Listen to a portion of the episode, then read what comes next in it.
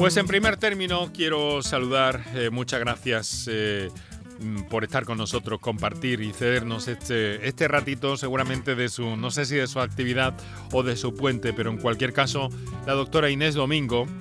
Eh, doctora Domingo, muy buenas tardes. Hola, buenas tardes. Bonito apellido, ¿eh? Y alegre apellido. Sí. No lo conocía. para todos los días así. no lo conocía, pero bueno, suena bien, ¿no? Como apellido. Igual conocíamos Santo Domingo o algunos otros, pero Domingo como tal eh, ya es positivo, doctora. Es psiquiatra. Es, en plural, ¿eh? Domingos. Es domingos, caramba, pues entonces todavía más felicidad, todavía más alegría. Eso es, todos. En plural, domingos.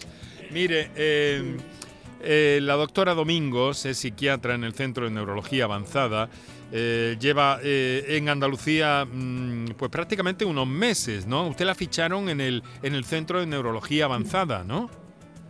me ficharon, sí, sí, me ficharon en enero eh, de este año, sí, sí. En enero de este año, ¿no? Sí, sí, sí. Ella ha trabajado... casi un año, casi. Ah, bueno, mm, díganos exactamente, doctora, qué es este nuevo medicamento, en principio a grandes rasgos, si puede, por favor. ¿Qué es este nuevo medicamento que además han empezado, me confirma que han empezado a administrarlo ustedes ya algunos de sus pacientes en el centro de neurología, ¿no? Sí, a nivel privado sí que eh, seremos de los, de los primeros en implementarlo, ¿no? Pero a nivel público sí que como forma de uso compasivo algunos pacientes están beneficiándose de este tratamiento. Porque es un medicamento nuevo, ¿verdad? Mm. Sí, es, es, bueno, es un medicamento nuevo derivado de algo muy antiguo que ya conocemos todos desde hace mucho tiempo. ¿no? Es un derivado, es una molécula derivada de la ketamina, ¿no? que se utiliza desde los años 60 como anestésico, tanto en animales como en personas. Y a lo largo de su uso pues, ha ido viendo sus efectos antidepresivos, estudiándose mucho al respecto, y hasta que se llegó a, la actualidad estudiando eh, la molécula es ketamina ¿no? como eh, antidepresiva como forma, en una vía nasal, ¿no? inhalada. en vez de ser intravenosa como la ketamina, esta sería inhalada. Eh, la gran, tiene tres grandes eh, novedades ¿no? en relación a los antidepresivos que teníamos hasta ahora, que nos hacía falta ya un poco de innovación a nivel de la depresión, del manejo de la depresión y las tres grandes novedades de este tratamiento es que la vía, por, para empezar, es inhalada, en cuanto que los que teníamos hasta ahora eran todos orales. ¿no? Eh, la, segunda, la segunda diferencia es que es una acción bastante rápida y consistente. Hasta ahora los antidepresivos que tenemos teníamos que esperar entre dos a cuatro semanas para que iniciaran su efecto. ¿no? Y esta prácticamente a las horas ya empieza un efecto consistente en el tiempo. Y la otra diferencia es el mecanismo de acción que los antidepresivos actuales pues, eh, actúan sobre la serotonina, noradrenalina, dopamina, ¿no? y esta actúa sobre otra vía, ¿no? la del glutamato, que eh, bueno. pues influye en las zonas de la regulación del estado de ánimo. Así. Ahora vamos a ir viendo algunas cuestiones más en torno a este fármaco, quizá lo más curioso, su modo de administración y los efectos que, que, produce, que son prácticamente inmediatos. Eh, doctora, eh, mm, cuando tratamos asuntos eh, del ámbito emocional, del ámbito de las emociones, de la psicología, en este caso de la salud mental y de los equilibrios emocionales, que nos gusta decir en el programa, nos acompaña siempre nuestro buen amigo, eh, psicólogo clínico, además de enfermero y pedagogo, Ricardo Sotillo.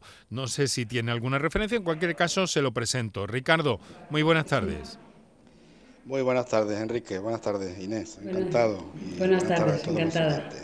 Muy bien, Ricardo, vamos a ver. Eh, mm, he dicho al principio, porque he encontrado por ahí, que efectivamente eh, parece que las cosas, en fin, si no controladas antes de la pandemia, pero sí que se veía cierto horizonte en cuanto a la evolución de, la depresión, a pesar de que constituye y sigue constituyendo un gran problema. Pero eh, hemos visto después los estudiosos que nos dicen que, que no que, después de la pandemia las cosas mm, o esa pelea para luchar de alguna forma contra la depresión eh, se ha vuelto atrás, que se han perdido muchos puntos, que hemos perdido mucho. ¿Tú cómo lo percibes desde tu, desde tu experiencia y tu gabinete? Sí, pues la, la pandemia ha traído además un aumento de, de esta, una prevalencia de, trastornos del tipo depresivo, del tipo ansioso. Hay que recordar que, estas patologías suponen eh, un porcentaje importante en la, población mundial. Decía la Organización Mundial de la Salud que había más de 120 y tantos millones de personas con, esta patología. Y también hay que tener en cuenta que menos del 25% tienen acceso a tratamiento. Y, esto es eh, una, una, tarea de todos. Esto es una tarea que hay que abordarlo desde múltiples dimensiones porque la depresión eh, tiene múltiples dimensiones y afecta, además, cuando uno se parte una pierna, le afecta al que se ha roto la, la tibia o el peroneo, el fémur. Cuando una persona tiene depresión le afecta a todo su entorno social, le afecta al entorno laboral, le afecta a muchas personas también. Yo tengo que decir, eh, Ricardo, doctora Domingos, que la verdad es que hasta prácticamente hace unos días no había escuchado algo que yo no sé cómo valorarán ustedes. Les voy a pedir una, opinión rápida, tenemos que hacer una pausa y luego vamos a entrar directamente en materia, porque además tenemos algunos oyentes esperando ya, ¿no? Pero eh, la palabra, mm, una palabra muy asociada a depresión es suicidio. Y el suicidio sigue siendo un tabú en nuestra sociedad, pero yo he visto en las últimas semanas eh, que hay gente, que hay personas, personalidades que están sacando eh, esta palabra mm, para prevenirla, ni más ni menos, que no es poca cosa, ¿no? Y de hecho lo ha, lo ha hecho el, el presidente del gobierno en unas declaraciones públicas, prevenir el suicidio. Yo no sé si esto eh, le dan ustedes algún valor o simplemente es una apreciación mía o ya ha habido otros responsables de alto nivel en el país que se han referido de esa forma tan abierta al problema del suicidio. Doctora Domingos. Bueno, el suicidio es un problema que lleva pasando mucho tiempo, ¿no? Es verdad que darle una voz es muy importante. Hasta ahora nos hablaba de, la palabra con miedo que eso provocara, ¿no? Es el mismo, la misma fobia del nombre eh, suicidio, ¿no? Eh, yo creo que para mejorarlo hay que tener en cuenta que existe ¿no? y cada vez más y cada vez edades más tempranas. ¿no? Es, eh, creo que he leído esta mañana que es la segunda causa de muerte más frecuente aquí en España, en niños de entre 15 y, 20 y pocos años. ¿no? Entonces hay que darle mucha voz a este tema y, y ponerle mucha atención. Ricardo. Sí. Eh, lo, hemos hablado en anteriores ocasiones, hay que, hay que hablar de ello. Es una cosa, en, medicina en general, en psicología, no debe haber palabras eh, tabú, no debe en ningún momento, hay que hablar de ello, hay que tratarlo. Y aquí más que nunca vale la prevención, cómo no, en, el suicidio la mejor arma, y por no decir que la única quizás sea la prevención. Eh, no sé si recuerdo con la Ley General de Sanidad ya se hablaba eh, con respecto a la salud mental algo de esto, pero es verdad que la sociedad siempre ha mantenido como, como esa palabra oculta o tabulo del suicidio y en los últimos años afortunadamente se está hablando de ello, de cómo prevenirlo, cómo tratarlo y cómo abordar a, la, a, las personas para evitar este tipo de, de, mal. Siempre está detrás del suicidio la depresión, Ricardo. Perdón, te, pregunto que si siempre está detrás del suicidio eh, la depresión. No necesariamente. Eh, hay muchos casos de suicidio eh, asociados a, una patología dual, es decir, cuando hay un, trastorno mental asociado al consumo de drogas o de alcohol, mm. cuando hay un perfil determinado de la personalidad, cuando hay algún tipo de evento, una una nula o escasa tolerancia a la frustración, cuando hay una impulsividad, son muchos factores los del suicidio y no podemos, eh, desde mi punto de vista, no podemos vincularlo exclusivamente a, la persona que tiene depresión, no siempre está detrás.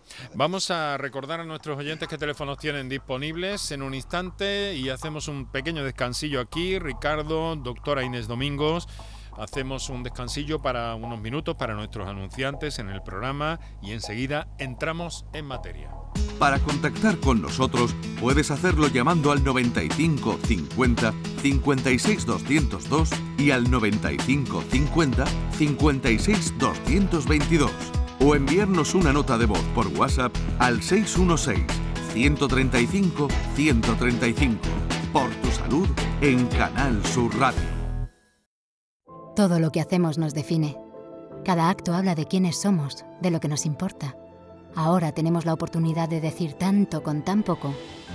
La oportunidad de mostrar lo mejor de nosotros. Por nuestro futuro. Por tu futuro. Llena tu mesa de Andalucía. Junta de Andalucía.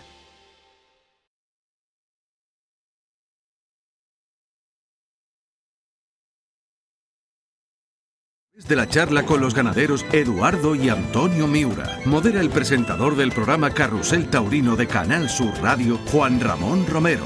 Desde las 8 de la tarde en el Teatro Fundación Cajasol. Entrada libre previa recogida de invitaciones en taquilla de la Fundación Cajasol. Calle Álvarez Quintero, Sevilla. Encuentros Carrusel Taurino.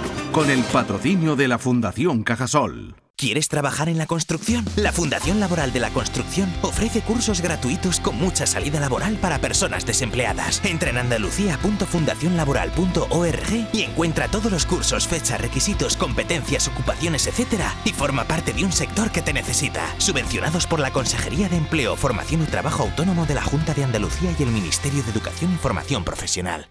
Ni el challenge del papel higiénico, ni el de la botella los retos más difíciles a los que se enfrenta nuestra generación están en la vida real, como el famoso Encontrar Trabajo Challenge o el Independizarse Challenge.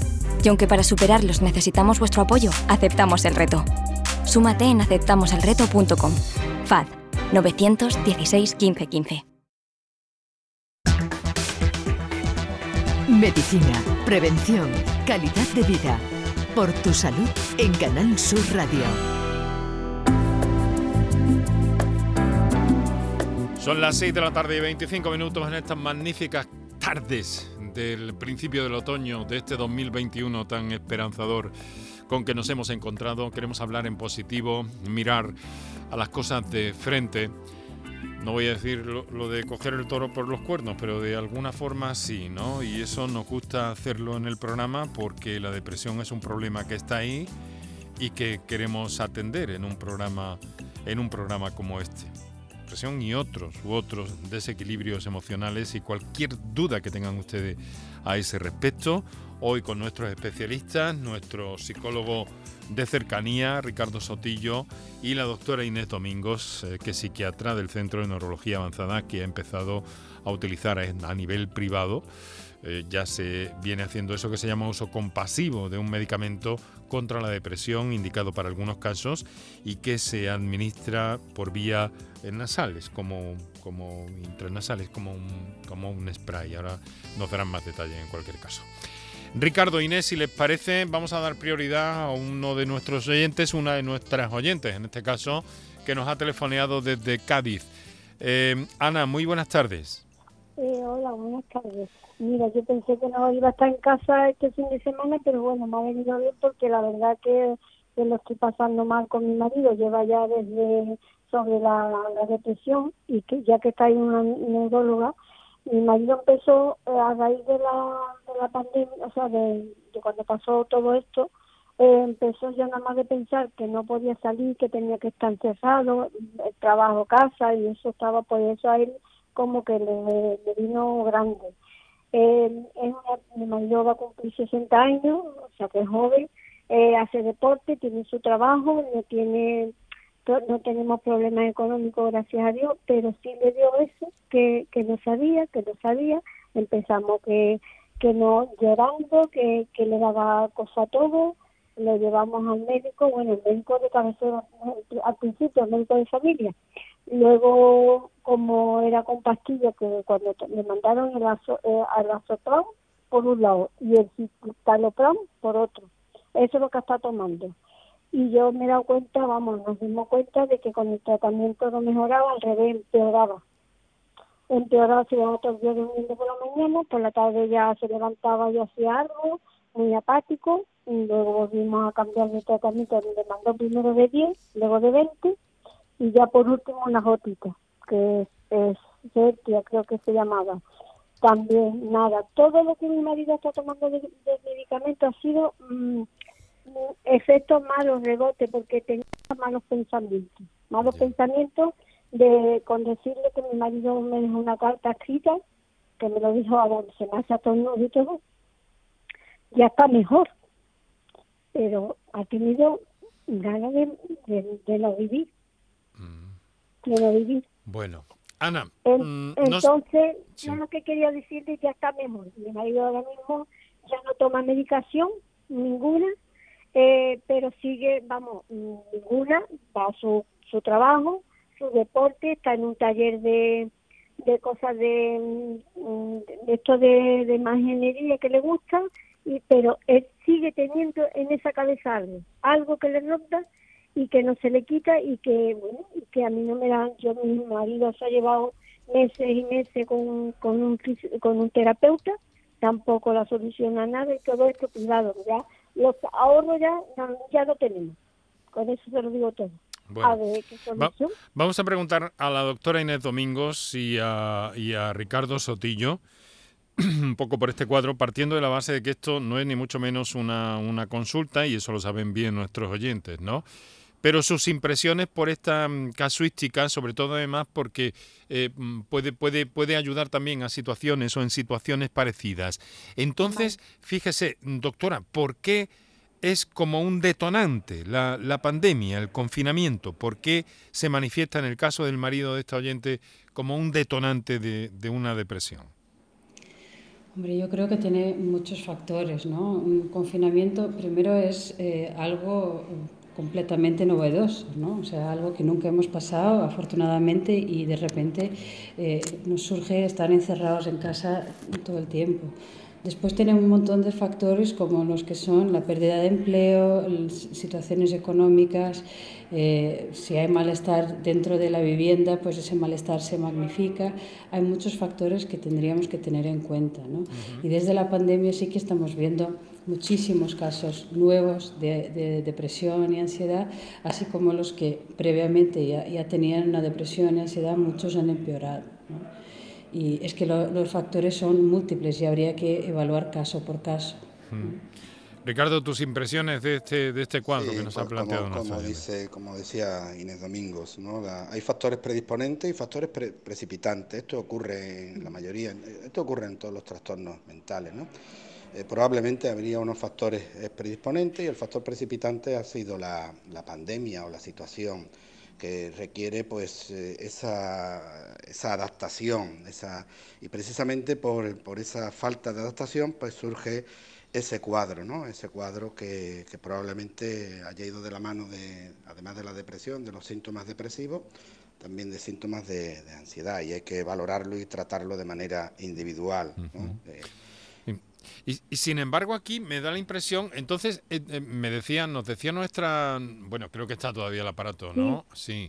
Nos decía usted que, mm, que, bueno, que ha salido eh, después de estar mal y que ha salido prácticamente solo, ¿no? Porque nos dijo que esa medicación le sentaba mal. Sí, sí, lo dejó porque yo le dije que, que es que yo lo veía que eso a él no le sentaba bien y además se lo notaba, que le daba como yo noté que cuando cambiaba de tratamiento le daba como malos pensamientos. Le digo eso por no decir otra cosa, malos pensamientos.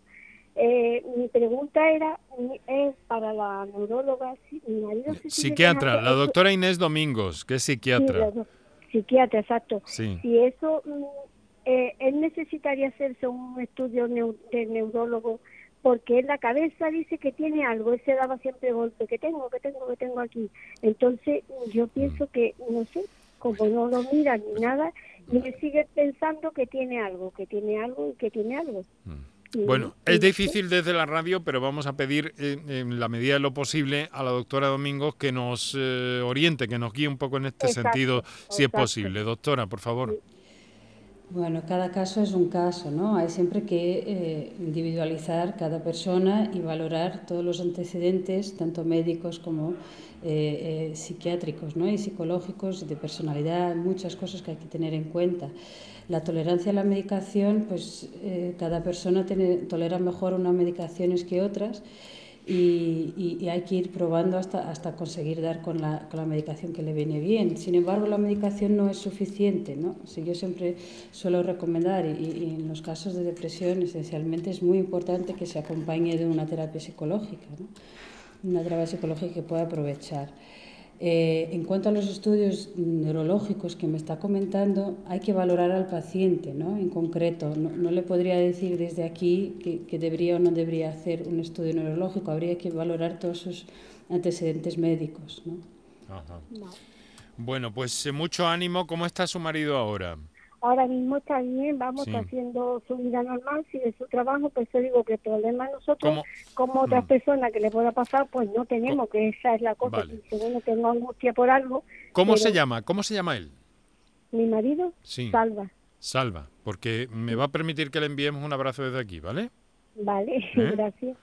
Sí, ya que, ¿eh? Que, que sepa que que sepa que, estamos con él de alguna forma a mí me da, me da miedo lo que está hablando lo de lo del suicidio cosas de esas que, que yo sé que muchas veces le ha dado malos pensamientos hmm. y, y, eso es lo que ahora mismo vamos bien pero que yo creo que necesitaría más ayuda hmm. pero no aquí ahora mismo no, no es posible bueno, pues muchas gracias y mucho ánimo, querida amiga. Vale, ¿Eh? gracias a bueno, por, por todo lo que hacéis. Muchas gracias, muchas gracias. Bueno, afortunadamente en el caso de Ana, pues han tenido acceso a ese problema principal que reseñabais al principio, creo que los dos, eh, Ricardo, eh, doctora Domingos, en el sentido de la accesibilidad, porque claro, eh, en la familia no estamos mm, dotados ni tenemos herramientas para abordar una situación de este tipo. Ricardo. Eh, sí, no, no, perdón, había empezado la doctora. Adelante, Inés. Perdona, ¿eh? No, teniendo en cuenta que los recursos ya eran escasos antes de la pandemia, ¿no? eh, por X razones, ¿no? siempre han sido inferiores a los que deberíamos tener. Después de la pandemia, con el aumento tan significativo de, casos de depresión y otras enfermedades mentales, está el, el sistema está muy desbordado. ¿no? Entonces, eh, los pacientes se quedan sin poder acceder una atención eh, adecuada eh, a nivel de salud mental. Mm. Tiene que... Ricardo, ¿qué ibas a decir? Sí, cuando hay un, proceso eh, médico, digamos, más orgánico, más visible, como el ejemplo que ponía de la fractura, eh, tampoco la familia está preparada para abordarlo. Necesita del traumatólogo, necesita del rehabilitador y necesita de los servicios. Pero da la impresión de que, como si la familia conociera, sabe la evolución, tiene una, certeza de, de esa evolución. Cuando ocurre un problema de salud mental, la familia no está preparada igualmente que en el otro caso, pero además existe esa incertidumbre, ¿no? Y, qué duda cabe que la, que la pandemia, eh, en la pandemia lo hemos dicho en alguna ocasión, hemos sido todos debutantes. ¿eh? Cuando alguien decía, no, pues esto va a ser de esta manera, no, no, eh, esto nos ha pillado de nuevo a todos y eh, quizás lo que ha prevalecido ha sido la incertidumbre, de, primero con, los contagios, después con las vacunas, después con, el cambio de conducta, después con la afectación social, sociolaboral, en fin, con muchas variables. Y estos eh, han sido factores que han necesitado esa adaptación. Pero claro, lo más duro de todo eso ha pasado ya, al menos aparentemente, o creéis que no ha pasado. Aparentemente eh, sí, en cuanto a cifras, cifras epidemiológicas y demás. Sí, pero parece que lo otro como que ha quedado, ¿no? Las secuelas, las, secuelas, claro. Ha pasado, quedan secuelas. Ahora tenemos que hacer la prevención terciaria, precisamente para disminuir esas secuelas que quedan, en algunos casos en forma de trastorno por estrés postraumático, en otros casos porque se han exacerbado estos problemas de depresión o problemas de ansiedad, las secuelas precisamente. Vamos a, voy a leer eh, una comunicación que nos ha llegado al WhatsApp 616-135-135. Nos gustan vuestras notas de voz, de hecho tenemos algunas eh, pendientes de, emitir. Eh, también vuestras llamadas 955-056-202 y 955-056-222, pero hay otras que nos llegan también escritas. que, me gusta recoger también para, para dar salida a las inquietudes de nuestros oyentes. Mi hija tiene 16 años y hemos tenido que hablar con una psicóloga porque decía cosas incoherentes que no tenían sentido. Ella no era así ni lo es. Que sí, estaba sola. Que, que si estaba sola. Que si nadie la quería. Que su abuelo murió por su culpa. Hace años que murió. Y siempre queriendo llorar. En el instituto notaron el cambio en ella y en la academia a la que va. Ha sido un poco bueno, un, poco horroroso, dice esta oyente. Parece que está mejor. Hemos hecho cajas de emociones, intentamos hablar más con ella, pero qué complicado todo cuando además tiene una discapacidad y se relaciona poco. Un saludo, María de Jaén. Yo no sé, esto de cajas de emociones, ¿es alguna técnica o algo? ¿O suena, Inés, Ricardo? Sí, sí, en algunos casos hay una técnica donde, bueno, pues podemos decir que tenemos en, como si tuviésemos los pensamientos estructurados en cajitas donde lo podemos ir encerrando, sacando, eh, de modo que pueda, podamos familiarizarnos con las, con las emociones. Comprender que las emociones son todas, están ahí, son necesarias, del mismo modo que, el latido cardíaco, del mismo modo que, cualquier otra, otra actividad ¿no? orgánica. Mm. Sí. Doctora, ¿cómo lo ves? Son pocos datos, lo entiendo. Sí, no, más que nada es muy importante aprender a identificar lo que se siente, ¿no? Cuando uno no sabe reconocer eh, eh, la emoción eh, que está viviendo y principalmente las emociones negativas, a veces pues, eh, la, conducta es la que muestra ese malestar. ¿no? Entonces es muy, muy importante aprender a ir reconociendo cómo se siente para que no exista esa alteración de conducta. Eh, todas estas situaciones no necesariamente tienen por qué solucionarse si es que es menester mm, con medicación, ¿no? Quiero decir, que, la medicación puede servir, pero hay otras vías también para salir de determinadas situaciones de este tipo. Por supuesto, por supuesto. La medicación es lo que solemos decir una muleta, ¿no? Y a veces, pues, muy necesaria, ¿no? Pero otras veces se puede eh, prescindir de ella, ¿no? hay que hacer una valoración de cada paciente e intentar ser lo más conservador posible y siempre con la ayuda de una terapia adecuada para cada paciente y cada patología. Eh, valorar en cada uno si es necesaria la muleta de la medicación o no, ¿no? pero sí que lo más importante es que cada paciente, dependiendo de la, de la enfermedad que tenga, eh, eh, reconozca su, patología y, aprenda a manejarlo. ¿no? Aquí estoy hablando muy en general, obviamente si hablamos de enfermedad mental grave, sí que necesita una medicación sí o sí. ¿no? Estoy hablando de la patología pues que más adaptativa ¿no? que estamos viviendo ahora. Son las eh, 6 y 40, 20 minutos por tanto para las 7 de la tarde, aquí Canal Sur Radio, quédate en Canal Sur Radio. Eh, estamos conversando eh, con la doctora Inés Domingos, eh, psiquiatra del Centro de Neurología Avanzada, que nos ha hablado de ese nuevo medicamento para el tratamiento de algunas depresiones que no responden a otro tipo de fármacos. Y lo hacemos también con nuestro psicólogo eh, de cercanía, Ricardo Sotillo. Yo no sé, es que no me gusta decirlo de cabecera, Ricardo, por eso te digo de cercanía. espero que no te parezca mal, ¿no? ¿Eh? Te vale, ¿no? En absoluto. me gusta más que de cabecera. Estupendo, sí. A mí lo de cabecera es una cosa que no me, no me gusta nunca. Bueno, em, a ver, vamos con otra llamada, otra oyente que nos llama en este caso desde Huelva, es María. Buenas tardes, María. Hola, buenas tardes. ¿Qué hay? ¿Cómo estás, señora? Estoy irregular porque tengo muchísimos dolores también, pero aparte de eso, como estoy oyendo a la doctora, doña Inés, pues quería comentarle algunas cosas porque llevo bastante tiempo pasando mal. Perdón. No, no, por favor, siéntase en su casa y tómese el tiempo que necesite. María. Es que, verá, yo ya tengo 82 años me quedé viuda hace nueve años. Tengo dos hijos. Pero claro, cada uno está en su trabajo, su vida, su casa, su mundo. Ellos vienen, algunos días salgo con ellos, pero muy poco, porque aparte de eso, como me duele mucho las lumbares, pues la verdad es que estoy siempre en casa. Entonces, yo llevo muchos, muchos años tomando orfidal a mí me han mandado otras cosas como lex, y cosas así. A mí eso no me ha ido no me ha ido bien. Yo con lo que me encuentro mejor es tomándome un, un orfidal y me lo tomo de día pero a mí a mí eso no me da sueño ni nada. Sin embargo me tranquiliza muchísimo. Lo que ahora tengo es que no tengo ganas de nada de nada de nada. No tengo no tengo acción para nada. Estoy muy depresiva, solo hago llorar y llorar. Y no sé qué es lo que voy a hacer.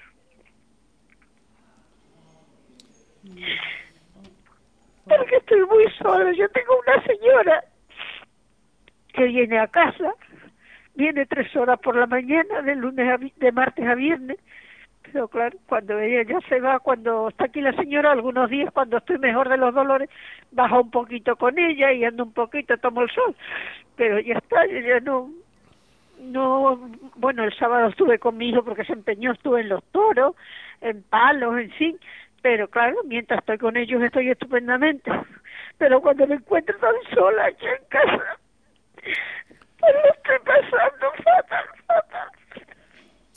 A ver, María. Dígame. Le, le, voy a poner eh, en primer término con, con Ricardo en este momento para que sí. lo pueda orientar un poquito, orientar un poquito y ahora con la doctora Inés Domingos, que por cierto además usted me llamaba de Huelva, ¿verdad? Sí. sí. Bueno, bueno Ricardo.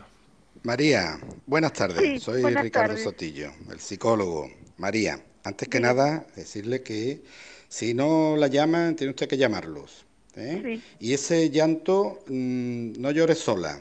Aproveche cuando venga la señora que viene a ayudarle, cuando venga el hijo y sobre todo ventilar esas emociones. El llanto es necesario. Qué lejos le solo- oigo, qué mal le oigo. Sí, a ver si me, le voy a dar más voz a esto. Yo tengo aquí A un ver, aparatito ahora. que le doy más potencia, María, Ay, vale, para vale. que vea. Eso es. Vale.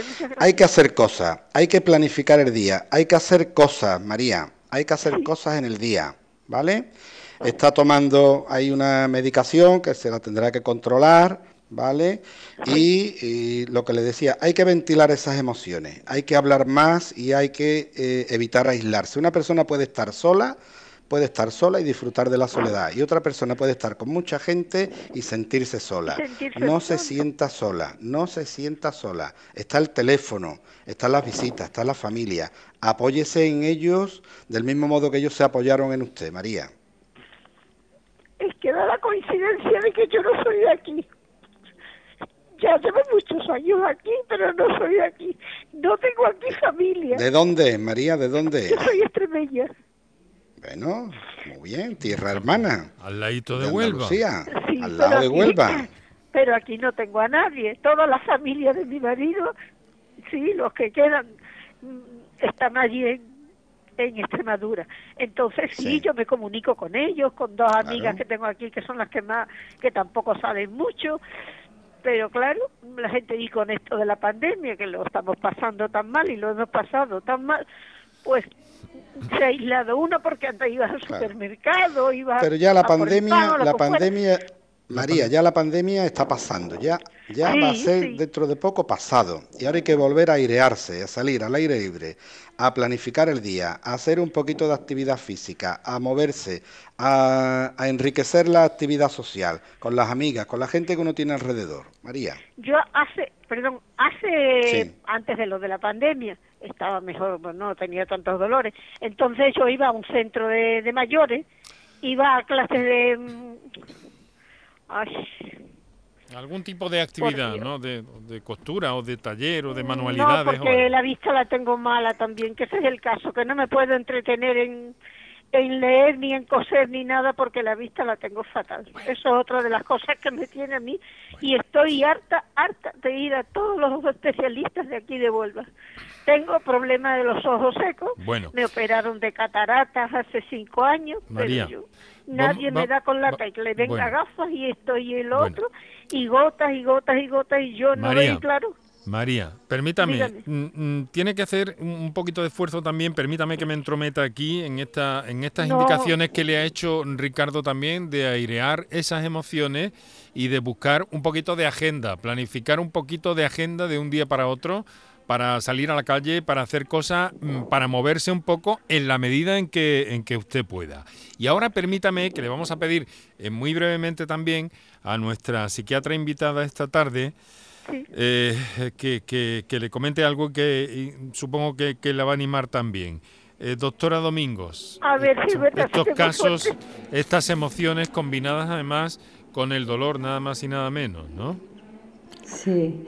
Hola, buenas tardes, María. Hola, buenas tardes. Bueno, primero, Buenas tardes, estoy de acuerdo con el compañero, con Ricardo, ¿no? Es muy importante eh, hacer un día rico en actividades, ¿no? Porque si no todos estos dolores y todo este malestar eh, se, se, exacerba mucho, ¿no? Aumenta mucho. Es verdad que después de la pandemia muchas personas han empeorado a nivel de físico, ¿no? Entonces usted será una de ellas que, que sus dolores habrán empeorado. Ahora tenemos que hacer un poquito más de esfuerzo que antes para volver a movernos, volver a activar nuestro cuerpo para que esos dolores disminuyan, ¿no? Y ayudarle un poquito a, ese cuerpo a, a, volver a estar mejor, para que no le dé ese dolor y no le dé esa angustia que le está dando.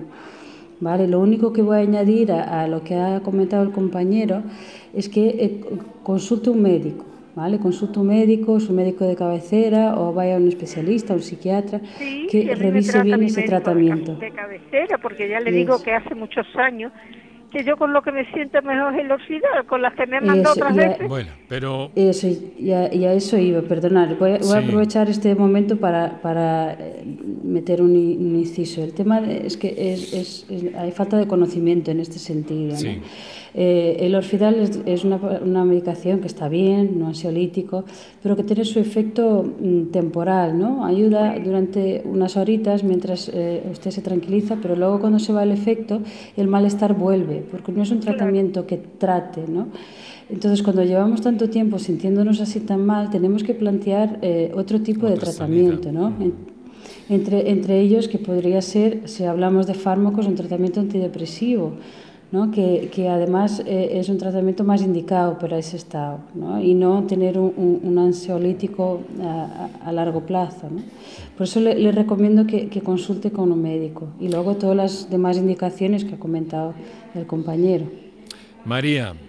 Muy bien. Bueno, prográmese, prográmese un poquito de aquí para mañana y, empuje un poco por ahí, hágase, hágase un compromiso con, con usted misma de alguna manera para, para salir a la calle, para hacer un poquito de movimiento, ¿vale? Yo, muy bien, muchísimas gracias. Y ahí va depende, ahí depende mucho también de usted de usted misma, querida amiga María. Claro, cuando estoy cuando estoy acompañada, como ya le he dicho, pues tengo otro ánimo, pero cuando estoy sola es que no me hago ni de comer.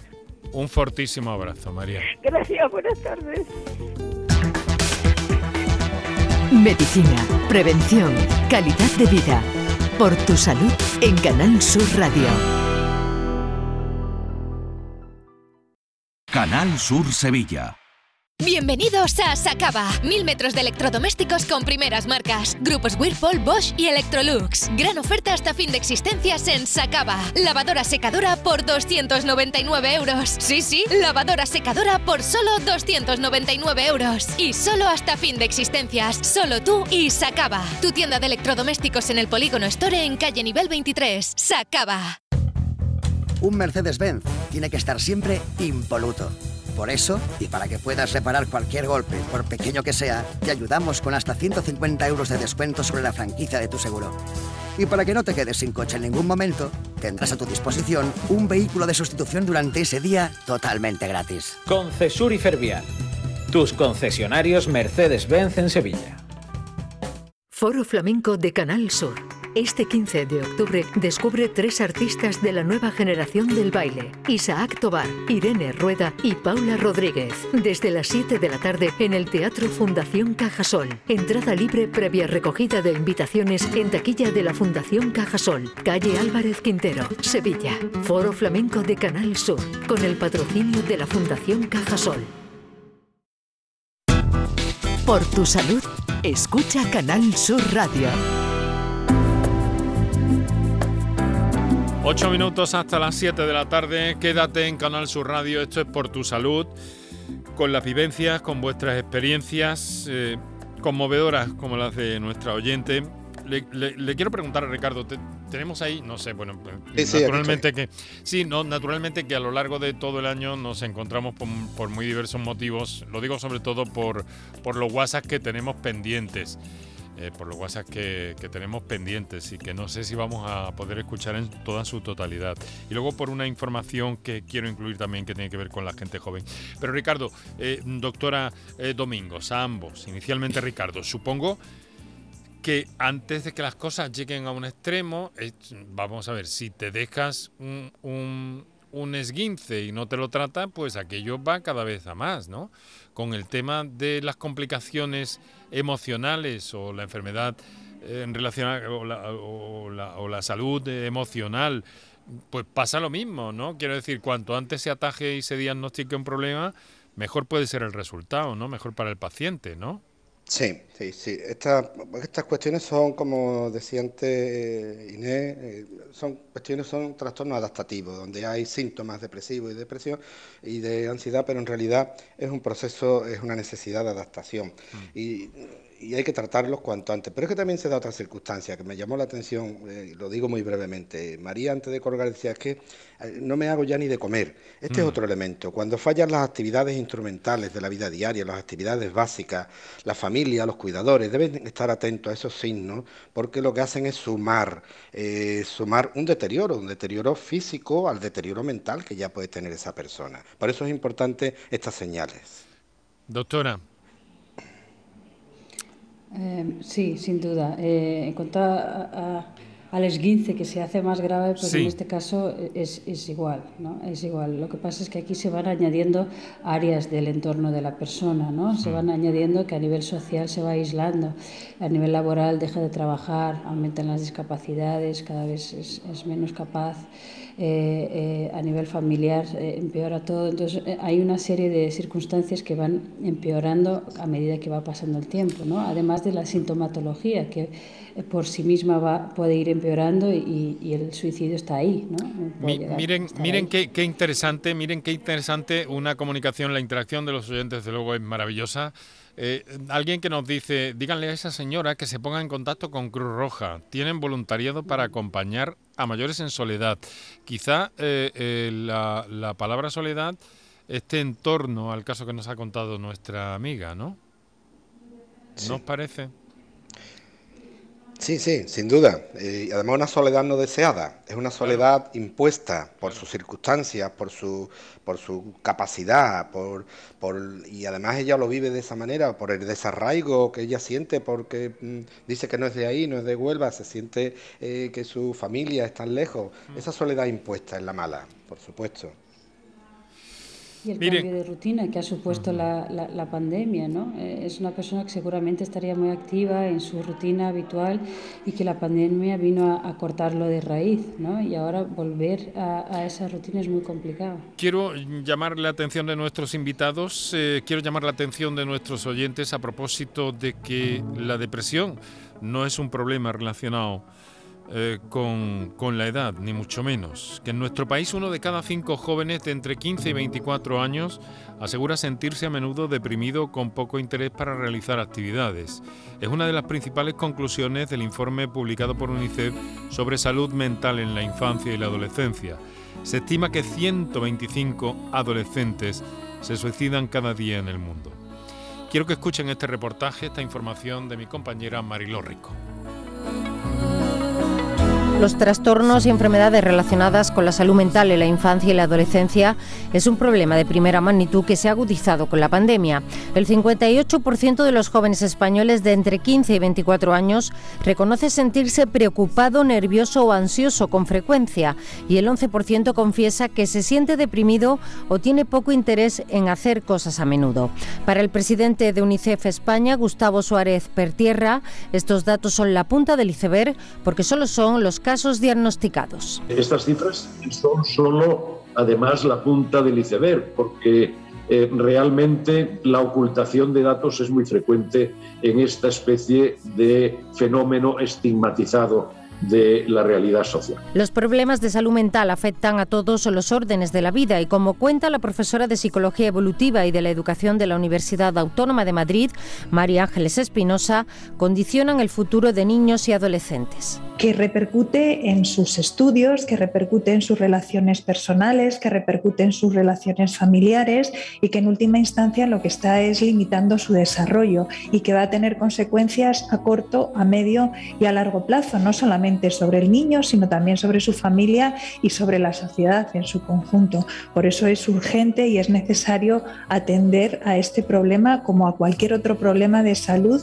entendida la salud en su concepto de salud integral. física y mental. Para atajar esta otra epidemia, UNICEF reclama de manera urgente una mayor inversión en salud mental y romper con el silencio y el estigma que conllevan problemas como la ansiedad o la depresión.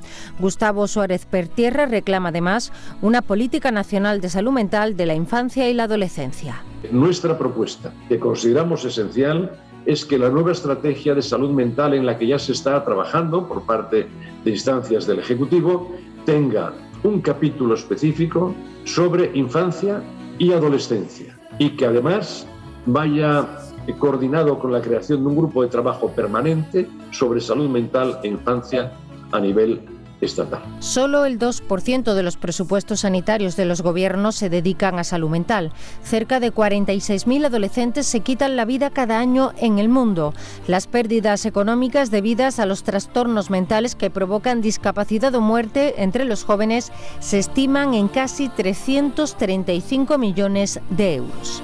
Las cifras hablan en este caso eh, por sí solas con la sensibilidad y fiabilidad de mi compañera Mariló Rico. Muchas gracias, Marilón. Muchas gracias, doctora Inés Domingo, psiquiatra, Centro Neurología Avanzada. Novedades, siempre hay soluciones para la depresión y novedades en cuanto a medicamentos. Ricardo Sotillo, psicólogo clínico. No tengo tiempo para más, no tenemos tiempo para más. Muchísimas gracias a ambos por compartir con nosotros este trocito de la tarde. Hasta la próxima. Hasta la próxima.